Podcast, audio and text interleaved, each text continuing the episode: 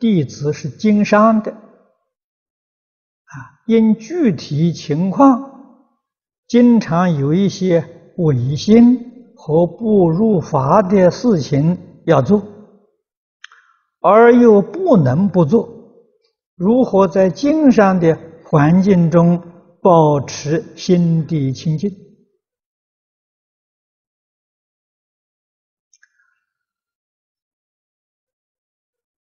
在《华严经》五十三参里面，佛菩萨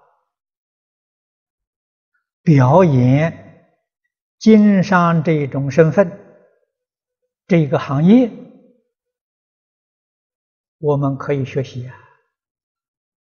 啊，五十三餐实际上。就是讲我们现实社会五十三种不同的行业啊，你看看佛菩萨示现，他们是怎么修的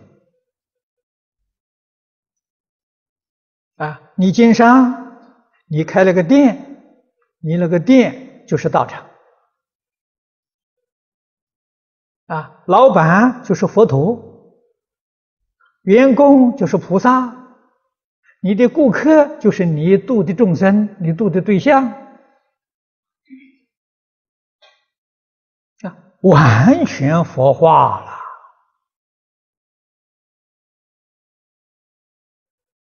啊，念念都是利益一切众生，啊，帮助社会安定。拥护世界和平啊！所以佛法是任何一个行业、任何一个家庭啊，真的是不分国土、不分族群啊、不分宗教，通通可以落实啊！如就这个这个佛法跟世法。实在讲是一念之差啊！一念觉，世法就变成佛法；一念迷，佛法也变成世法。啊，就在觉迷啊！觉为一切众生服务啊，念念利益一切众生，这是觉悟啊！念念利益自己，这是迷惑。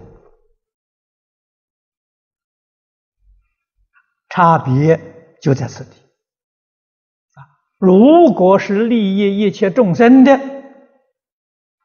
看起来好像是不如法的事情。啊，你比如说，一般做生意的人，我们常常在一块谈到啊，偷税呀，不偷税就不能赚钱呐。那偷税是犯法的啊！国法不许可你，佛法也不许可你，你犯了偷盗罪呀！重戒啊，这五戒里头的重戒啊！可是我们读祖师的传记啊，永明延寿大师，我们净土宗第六代的祖师啊，净土宗的，不是禅宗的。他老人家在没有出家之前，他是政府的一个小公务员，啊，管税收的，税收的管出纳，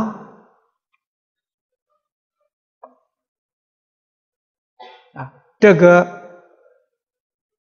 金钱从手中过啊，这很方便的事情啊，他就起了盗心。偷国库里面的钱，偷来干什么呢？放生啊，常常放生啊。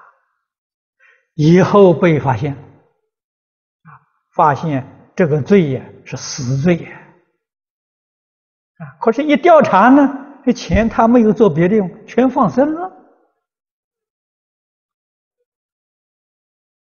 啊，这个法官看到这个样子。也很难办呢。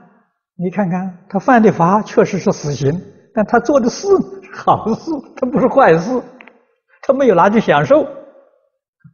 把这个事情报告给国王，国王听了也很好笑。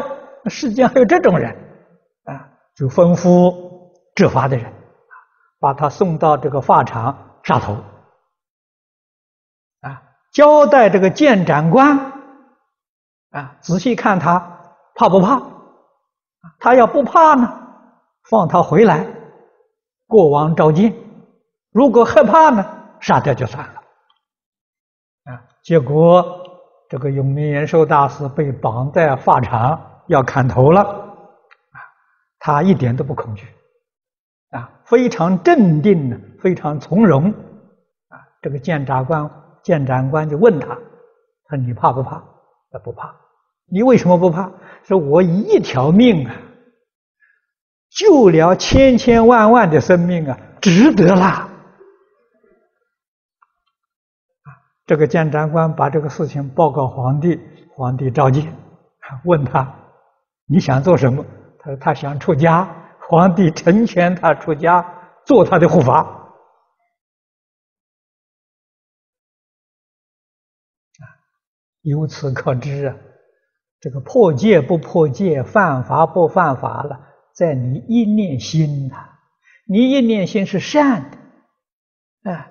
你做的事情是正确的，这个不叫偷盗了，啊，这在在在这个五戒里头，这叫开戒，这不叫破戒，